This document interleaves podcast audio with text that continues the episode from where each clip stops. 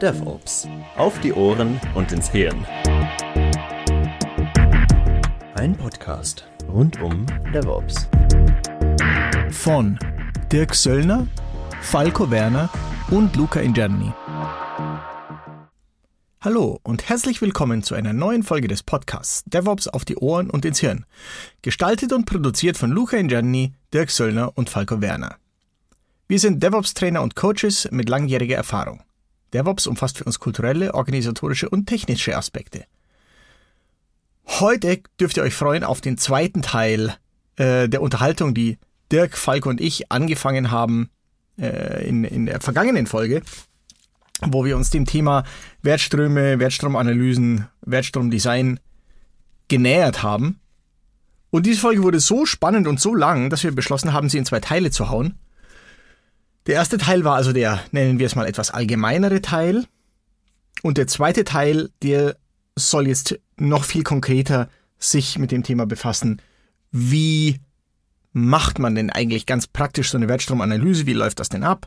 Wie, äh, worauf möchte man achten? Was wird man dabei vielleicht beobachten? In welche Probleme wird man vielleicht laufen?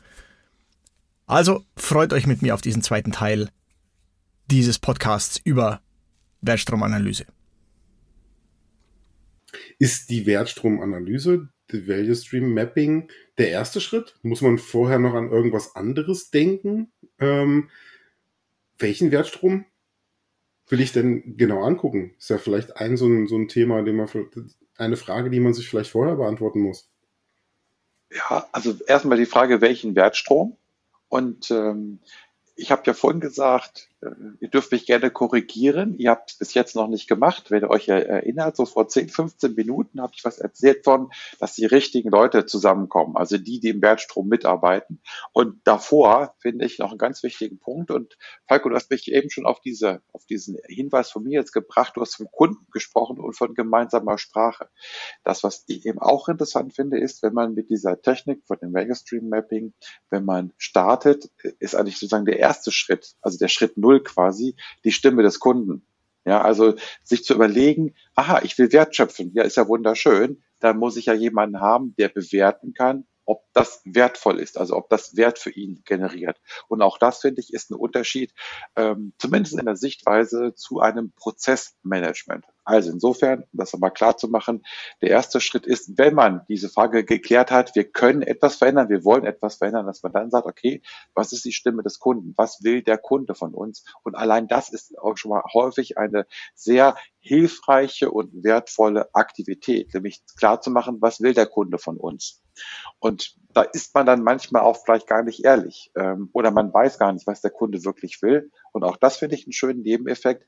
Man macht sich mal wirklich Gedanken, was liefern wir alle in einem Wertstrom an Wert für einen Endkunden. Also insofern, das ist vielleicht nochmal der Vollständigkeit halber ähm, zu, zu ergänzen. Der erste Schritt ist, ähm, sich über die, den Wunsch, über die Stimme des Kunden Gedanken zu machen.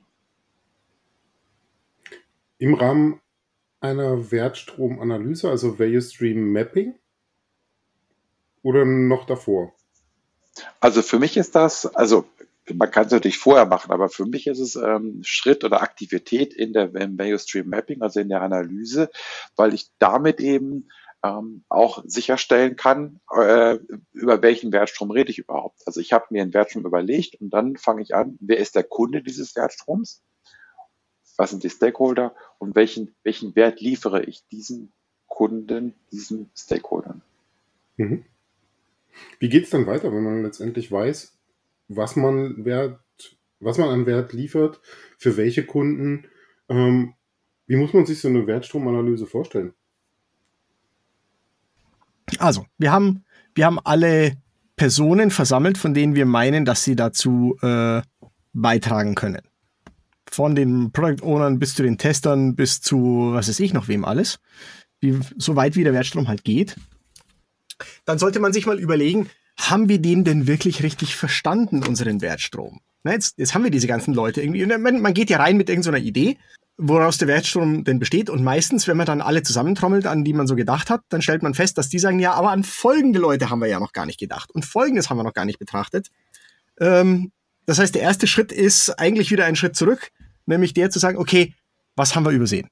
Wie sind unsere Wertströme wirklich? Und, äh, und erst wenn man diesen Schritt gegangen ist, dann kann man sagen, welchen wollen wir denn jetzt analysieren? Häufig ist es ja dann auch so, so ein ganzes irgendwie Knäuel von Wertströmen. Es gibt ja häufig auch einander kreuzende Wertströme zum Beispiel. Die eine Abteilung baut ein Produkt, das die andere Abteilung verwendet, um tatsächlich ein, irgendein, irgendetwas für den Kunden zu bewerkstelligen. Äh, was weiß ich, die eine Abteilung baut ein Abrechnungssystem und die andere Abteilung, ne, die, die macht dann halt die Abrechnung und verschickt die Rechnung an den Kunden und sowas. Ähm, es geht aber, glaube ich, sogar noch ein bisschen weiter, weil das war etwas, was, was mich sehr vom Hocker gehauen hat, als ich mal dieses klassische Buch gelesen habe, Value Stream Mapping von Karen Martin und, und Mike Osterling. Die haben gesagt, es gibt überhaupt nicht den einen amtlichen Wertstrom, sondern es ist halt echt nur ein Modell. Und sie sagen, ein vernünftiger Wertstrom hat circa 25 Schritte. Das ist so. Und wenn du irgendwie jetzt einen Wertstrom auseinandergemappt hast und, und du landest bei 40 Schritten, dann hast du ihn zu granular gemappt. Dann kannst du dich jetzt entweder entscheiden, kannst sagen, den haue ich jetzt in zwei Teile. Dann habe ich zwei Abschnitte von circa 22 Schritten. Ist okay, sagen die. Oder ich zoome ein bisschen raus und, und fasse Blöcke zusammen, bis ich wieder bei circa 25 angekommen bin. Wie begründen Sie diese Grenze von 25? Aus Pragmatismus. Die sagen, das ist einfach bequem, um darüber zu diskutieren. Und, und das, das finde ich eben ganz spannend, weil, weil sie wirklich ganz aggressiv damit umgehen, dass das wirklich nur ein Modell ist. Das ist keine Realität. Das ist ein mehr oder minder willkürliches Modell. Und ich finde, da steckt eine gute Nachricht drin, weil du bist nicht dazu verdammt, es irgendwie richtig zu machen. Sondern wenn es hilfreich ist, dann war es gut. Alles, alles fein. Mach dir keine Gedanken, dass das jetzt stimmen muss oder so.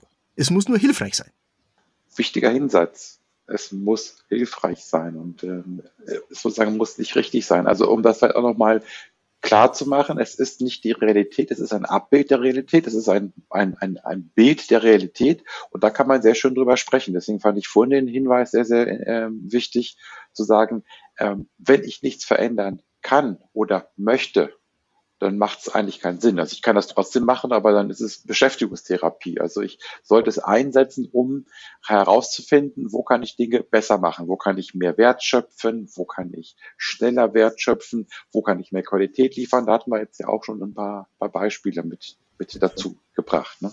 Ja, ja, und, und muss um das zu sagen, das kommt gar nicht so selten vor, dass dann auch in Unternehmen wirklich Denkverbote herrschen an gewissen Stellen.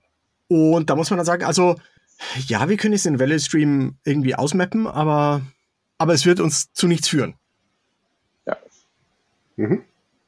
Gut, also wenn ich jetzt überlege, wir haben gesagt, wir sollten uns über den Kunden Gedanken machen, zu überlegen, ähm, für wen wird das Produkt ähm, oder der Wertstrom letztendlich ähm, angeschoben. Also für wen generieren wir Wert? Dann müssen wir über die richtigen Leute nachdenken, die daran beteiligt sind so dass sie Ende zu Ende auch einen Wertstrom mappen können, also eine, eine äh, Wertstromanalyse mit den üblicherweise so um die 25 ähm, Schritten auch ähm, von Ende zu Ende abbilden können. Wie geht's dann weiter? Wie geht's dann weiter? Wenn man sich jetzt also so ein bisschen die Grenzen seines Systems überlegt hat, dann sollte man sich überlegen, was oder, oder wenn man sich auch die Systembestandteile überlegt hat, ne, die verschiedenen Schritte, die man sich so ausmodelliert hat, dann sagt man, wer ist denn dafür verantwortlich? Ne? Wer betreibt das denn? Wer ist da im, im, im Spiel? Ja, und da finde ich das wieder interessant. Du hast vorhin den Begriff Product Owner genannt. Es gibt auch vielleicht einen Process Owner. Also es gibt schon verschiedene Rollen. Ähm, und das ist auch ein Punkt äh, gewesen, auf den wir in unserem Buch, von dem ich jetzt schon doch schon zum zweiten Mal berichte, in einem Beitrag, äh, auf den wir eingehen, Value Streams bringen neue Verantwortlichkeiten. Also es gibt jetzt schon äh, Value Streams, wenn ich es eben nutze, um bestehende Abläufe, bestehende Value Streams mir anzuschauen. Es gibt sie schon. Ein Product Owner kennt sie vielleicht, ein Scrum Master kennt sie vielleicht auch, ein Process Owner kennt sie vielleicht, ein Service Owner kennt sie schon. Also es gibt in den Unternehmen schon Value Streams und es gibt Menschen, die diese Value Streams auch meistens so ein bisschen durch, durchblicken und ähm, die binde ich natürlich mit ein und ich wollte darauf hinweisen, dass es eben ähm, genutzt werden kann von Menschen, die was verbessern, was verändern wollen. Gut, nochmal, die ganzen Leute sind im, die ganzen Leute haben wir zusammengeholt, virtuell oder physisch in einem großen Raum. Ähm, was machen die jetzt? Die mappen einen Wertstrom, Ende zu Ende. Dann hat man ein großes Bild an der Wand oder auf dem virtuellen Whiteboard oder so. Ja. Und dann? Ja, Falco, ähm, das ist eine gute Frage. Ähm, ich würde gerne noch, bevor wir bei den Schritten weitergehen, eine Sache ergänzen, nämlich die Frage in Präsenz oder also auf dem auf dem Brown Paper an der Wand oder auf einem virtuellen Whiteboard. Und ich glaube, dass da so viel Kreativität da ist. Ich würde immer empfehlen, es in Präsenz zu machen. Die hervorragende, äh, die, die hervorragende, die, ähm, die das, das Argument ist natürlich da, okay, Mensch, ich bin flexibel und äh, kann auch jemand vielleicht irgendwie digital dazuschalten. Aber ich persönlich bin der äh, Meinung, wenn wir diese Value Streams ähm, visualisieren, sollte man es ähm, in Präsenz machen weil es einfach viel mehr Kreativität bringt und viel mehr Austausch. Ich finde es gut. Ich würde das auch unterstützen, habe aber auch gute Erfahrungen gemacht mit äh, virtuellen Value Stream Mapping Sessions. Und zwar ähm, einerseits im Rahmen von Safe DevOps Schulungen, wo auch eine Value Stream Mapping Übung enthalten ist um letztendlich dann ein Current State des, des Value Streams zu definieren, Maßnahmen auch abzuleiten und dann einen, daraus einen, einen zukünftigen Designansatz äh, ableiten zu können. Und das funktioniert mit Miro, äh, Concept Board und anderen virtuellen Tools erstaunlich gut. Und genauso haben wir es auch bei äh, einem Kunden gemacht, äh, bei dem wir äh, Wertstromanalysen gemacht haben im Umfeld von ähm, einer Portalentwicklung für Kommunalportale ähm, und auch für Fertigungsmanagement, das heißt ähm, virtuelle Serverbereitstellung, automatisierte Bereitstellung von virtuellen Maschinen und Co. Und da hat es erstaunlich gut funktioniert, ähm, auch wenn man virtuell zusammensetzt, die Visualisierung hilft und ähm, ein Riesenvorteil, den du am Ende einer ähm, digital gesteuerten Session hast, ist, du kannst das Ergebnis mitnehmen und ausdrucken und du kannst es dir auch immer wieder verändern und müsstest das halt erst nochmal nacharbeiten, äh, wenn du es physisch mit Post-its an der Wand gemacht hast. Aber auch das habe ich auch in einer äh, Safe-Schulung mal vor Ort gemacht, hat auch genauso gut funktioniert. Also aus meiner Sicht muss man es nicht ähm, physisch vor Ort machen. Mhm. Dann lass uns nochmal ähm, den, den, den Stand jetzt ähm, überlegen, wo, oder rekapitulieren, wo sind wir jetzt gerade. Wir haben angefangen, also sind wir im Value Stream Mapping. Wir sind dabei, uns unsere Value Streams sichtbar zu machen. Wir haben angefangen, dass wir sagen, es muss jemand da sein, der etwas verändern möchte und verändern kann. Das ist dann die Grundvoraussetzung. Dann haben wir gesagt, der erste Schritt ist, die Stimme des Kunden zu haben. Zweiter Schritt, der Folgeschritt ist eben, die richtigen Menschen zusammenzubringen, sei es virtuell, sei es in Präsenz, dass wir uns Gedanken machen über den Vago Stream. Wir die 25 Schritte, die ähm, die Luca ja auch ergänzt hatte. Und dann haben wir irgendwann ein Bild von, dem, von einem Vago Stream. Im Idealfall ist das wirklich auch einer, der quasi so wirklich real so ähm, da ist. Den haben wir komplett schön modelliert und transparent gemacht. Dann haben wir gesagt, wer ist wofür verantwortlich? Also wer macht welchen Schritt, wer macht welche Aktivität? Ähm, und dann habe ich ja vorhin auf die Metriken hingewiesen, zum Beispiel Durchlaufzeit oder First Time Ride. Und das wäre dann der äh, einer der nächsten Schritte, nämlich zu sagen, okay, wie lange brauchen wir dafür? Wie lange braucht eine Karte, wie lange braucht ein Element durch diesen Wertstrom durchzulaufen? Das kann man dann natürlich erheben, entweder vielleicht sogar aus irgendwelchen ähm, digitalen Systemen, wenn man so etwas hätte, oder man, man macht es ähm, sozusagen einfach virtuell, trägt zusammen. Und wo sind äh, vielleicht auch Rückflüsse. Also wo habe ich einen, einen Rücksprung? Wo muss ich nacharbeiten? Das wäre einer der nächsten Schritte, wenn ich es visualisiert habe, das auch zu, äh, zu nutzen, um, wie gesagt, Metriken zu erheben und ähm, Kennzahlen daraus abzuleiten. Ich möchte noch mal kurz darauf eingehen, ähm, weil du hast das jetzt so, so in dem Nebensatz abgetan mit den Rückflüssen, aber das ist ja irgendwie so der Gott sei bei uns der, der Lean-Leute. Äh, alles, wo du Rückflüsse hast in deinem Wertstrom. Was meine ich mit einem Rückfluss? Zum Beispiel ein Umstand, dass ich einen Bug entdeckt habe und ich muss jetzt irgendwie diesen Code, den ich geschrieben habe, den muss ich nochmal aufmachen, muss den Bug ausmerzen oder sowas. Sowas ist ultra blöd, dass ähm, erzeugt, also erstens erzeugt es natürlich Ver Verzögerungen, die mag keiner, aber vor allen Dingen es erzeugt auch Verwerfungen weiter Strom auf. Da sind ja auch andere Sachen, an denen man gerade arbeitet, die muss man jetzt beiseite legen, jetzt verzögert sich wieder was anderes, man muss irgendwie seinen Kontext umschalten und so. Das ist etwas, von dem die Lean-Leute sagen, das ist unter allen Umständen zu vermeiden.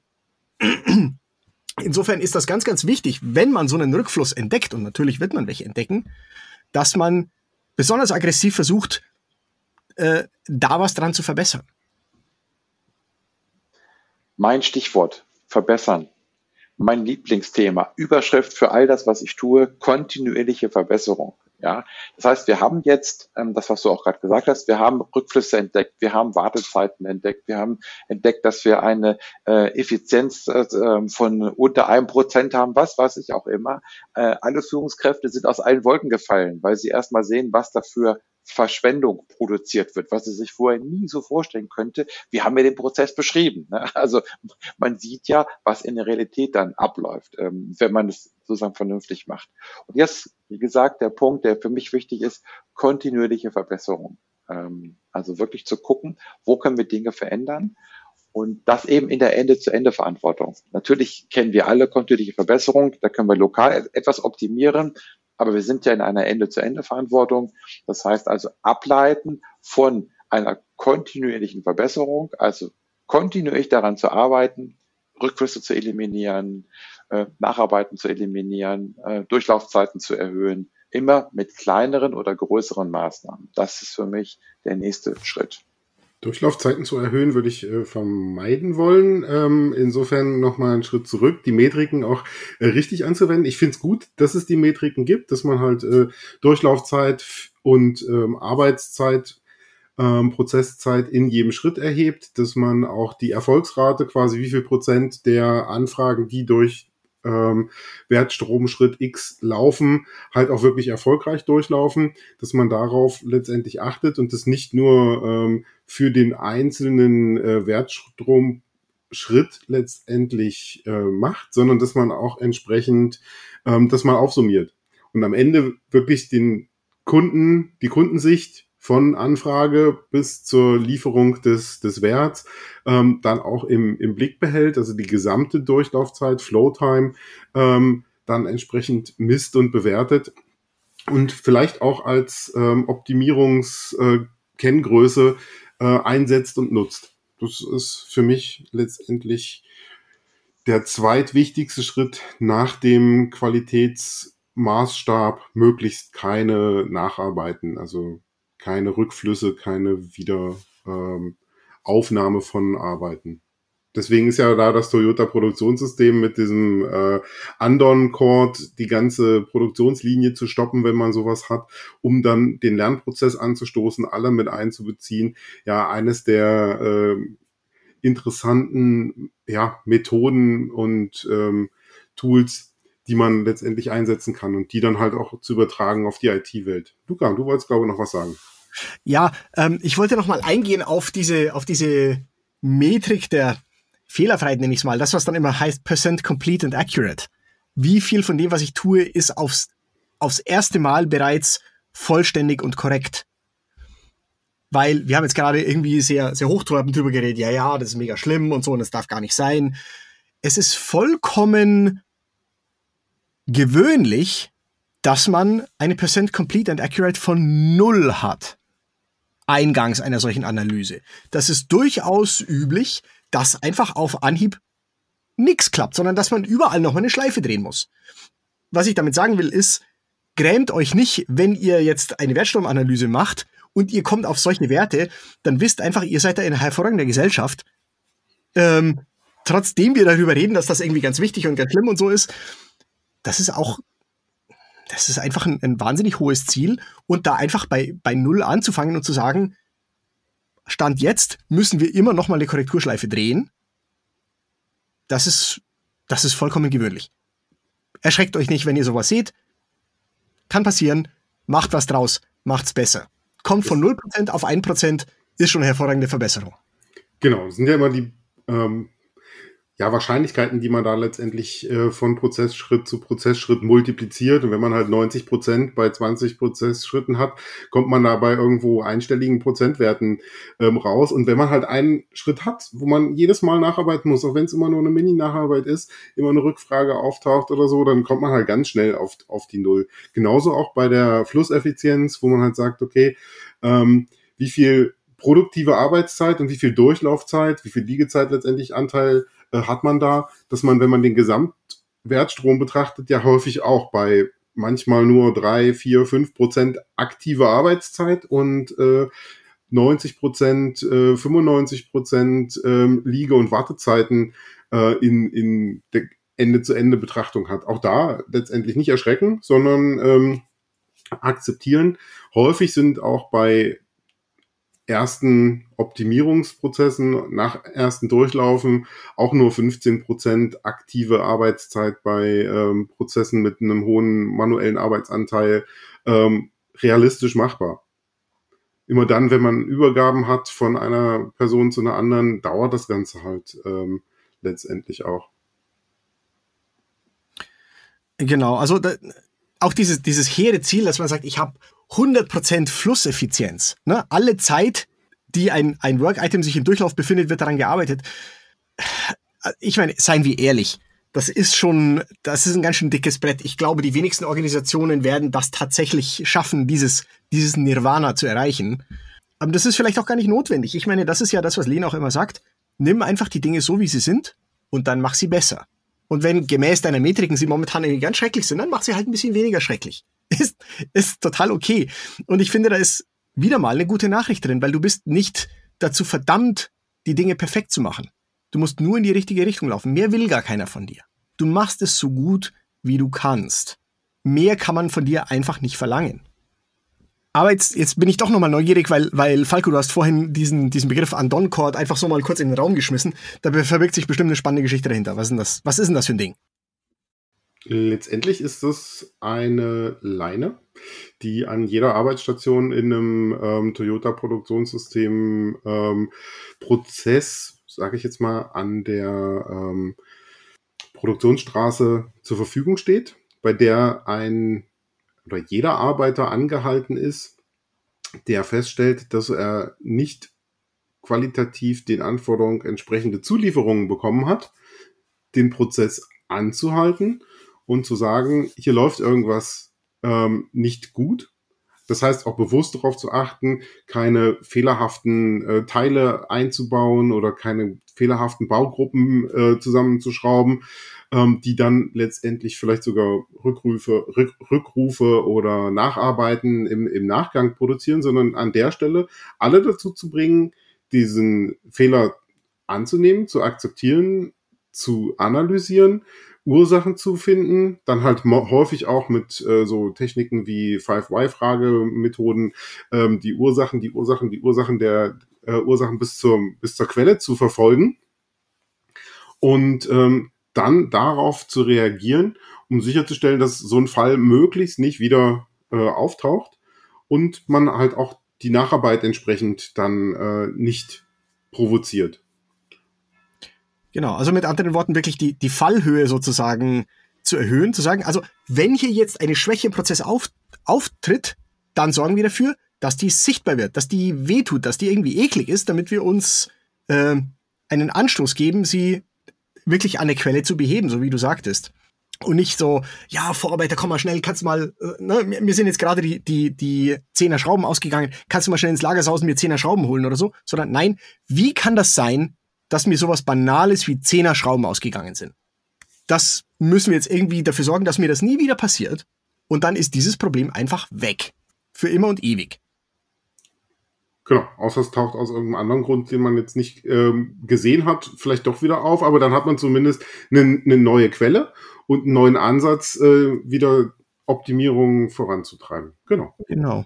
Und es ist übrigens auch ganz interessant, als Toyota äh, seine ersten Werke in Amerika aufgebaut hat, dann haben die natürlich auch alle diese Techniken mitgebracht und haben ne, so eine Andon-Leine angeschleppt und so. Und irgendwann haben dann die, die amerikanischen Werksleiter mh, hm, haben dann berichtet, wie es so, es so lief, ne, Produktionsanlauf und so, und haben ganz stolz erzählt, ja, ähm, liebe ähm, japanische Vorgesetzte, wir haben es geschafft, dass wir niemals die Andon-Leine gezogen haben. Und die Japaner waren so, nein, ihr habt es genau missverstanden. Ihr habt alle Probleme unter den Teppich gekehrt und sie sind immer noch da. Hättet ihr die mal gezogen? Nicht genutzt, aus den Problemen zu lernen. Ähm, genau. Ihr habt die Krisen, die Chance, eine Krise äh, zu verwenden, um etwas an Verbesserungen zu äh, erzeugen, einfach an euch vorbeiziehen lassen. Genau. Genau. Und vielleicht sollten wir da jetzt auch nochmal drauf eingehen, zurückschreitend zum Thema Wertstromanalyse, Wertstromvisualisierung. Ähm, wenn ich mir so einen Wertstrom mal aufgemalt habe, dann kann ich den natürlich instrumentieren. Dann kann ich, kann ich da nochmal draufschreiben, wo habe ich zum Beispiel welche Warteschlangentiefen, ne? wie viele Work-Items stauen sich vor jeder Station. Wer ist dafür verantwortlich? Vielleicht stellt sich dann auf einmal raus, dass es irgendwie einen Typen gibt, der ist für drei Viertel aller Stationen verantwortlich oder so. Diese Visualisierung, diese, diese Verschriftlichung kann man sich auch zunutze machen, um weitere Hinweise dafür zu, daraus zu ziehen, was passiert eigentlich in diesem Prozess. Wie gesund ist der eigentlich? Na, wo sind Rückflüsse? Kann ich die irgendwie aufmalen? Wo sind Stauungen? Kann ich die irgendwie aufmalen oder sonst beziffern? Ähm, ganz wichtig, dass man, dass man alles, was man da so zusammentragen kann an, an sachdienlichen Informationen, wie es die Polizei immer sagt, dorthin bringt und einer Diskussion zugänglich macht auf diese Weise. Da erinnert mich natürlich gleich wieder an ein ganz interessantes Buch ähm, von Herrn Goldrath, The Goal, auch ein Business-Roman. Äh, ähm, wenn du es schaffst, die Arbeit sichtbar zu machen, ähnlich wie das bei Produktionssystemen ist, dann hast du auch eine relativ hohe Wahrscheinlichkeit, den Engpass im System ähm, zu finden. Das ist nämlich die Arbeitsstation im Wertstrom, die letztendlich die längste Warteschlange vor sich hat. Das heißt, da, wo ähm, letztendlich dran gearbeitet wird. Und das ist aus meiner Erfahrung und letztendlich aus äh, vielen Erfahrungen auch äh, in der Theorie, in der Wirtschaft, ähm, der Punkt, der die Gesamtproduktivität des Systems definiert. Das schwächste Glied in der Kette sozusagen, die die Reizfestigkeit der Gesamtkette ähm, auch definiert. Und wenn du es schaffst, den zu optimieren, kriegst du auch durch das Gesamtsystem viel mehr Durchfluss. Das heißt, du musst ihn erstmal identifizieren. Dazu ist es natürlich auch hilfreich, so eine Wertstromanalyse zu machen, zu schauen, wo hakt es denn am ehesten. Ähm, und natürlich hilft es da mit den ähm, Liege, äh, Warteschlangen und ähnlichen äh, zu hantieren. Das muss man dann halt virtuell auch machen. Also mit äh, Jira-Tickets, die in der ähm, im Kanban-Board letztendlich lange liegen oder ähnliches, kann man das ja auch relativ gut äh, visualisieren. Und an der Stelle anzusetzen, lohnt natürlich dann am, am drittmeisten, nachdem man halt letztendlich die ähm, Rückläufer ähm, reduziert hat, nachdem man letztendlich die ähm, Prozessschritte oder Wertstromschritte identifiziert hat, die keinen Beitrag zur Wertschöpfung haben, dass man dann halt reinschaut und sagt, okay, ähm, wo ist unser Engpass, äh, Theory of Constraints, ähm, Analysen macht und sagt, okay, jetzt wollen wir den Gesamtdurchlauf, äh, die Gesamtproduktivität des Systems erhöhen, indem wir den Engpass ähm, ja, ausweiten, letztendlich mehr Kapazität zur Verfügung stellen, alle anderen Arbeitsprozessschritte dem letztendlich unterzuordnen, vielleicht auch den Engpass zum ähm, Taktgeber zu machen und ähnliches, um dann so ähm, kontinuierlichen Fluss zu generieren. Das sind so viele Optimierungsansätze, die man in dem Fall ähm, halt hat. Und was aus meiner Sicht dann wichtig ist, ist dann Maßnahmen abzuleiten, um wirklich ins konkrete Doing zu kommen. Das heißt, man hat dann den Wertstrom-Ist-Zustand, man hat die Analysen gemacht, man hat bestimmte Metriken erhoben, man hat verschiedene ähm, Gedanken zusammengetragen und ja, dann geht's halt häufig in die Optimierung. Das heißt, wirklich Maßnahmen im Backlog aufzubauen, sie zu priorisieren, zu überlegen, was bringt am meisten. Ähm, da haben wir ja so ein paar äh, Hinweise gerade schon gegeben wo man am ehesten anfängt, wo man dann als zweites und drittes drauf eingeht und ähm, dann kontinuierlich diese Dinge auch äh, umsetzt. Das heißt, den Prozess designt in einen soll in einen Zielzustand zu überführen mit kürzeren Durchlaufzeiten, weniger Verschwendung, weniger Liegezeiten und natürlich auch ähm, einer kontinu kontinuierlichen Fluss. Genau, und das Schöne ist, man hat hier die Metriken, mit denen man sich vergewissern kann, dass man auf dem richtigen Weg ist.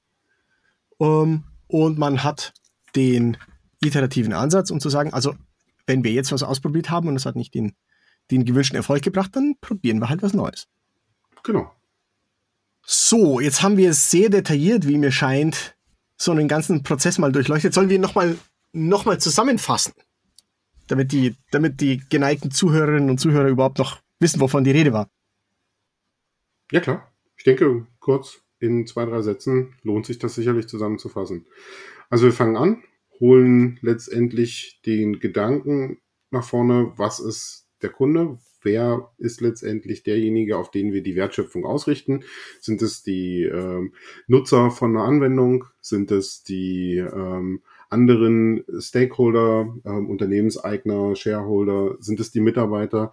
Schafft man es vielleicht sogar alle äh, als Zielgruppe zu definieren und zu schauen, wie kann man für alle den gesamten Prozess, vielleicht auch sogar bis hin zur Gesellschaft, ähm, Umwelt und Co.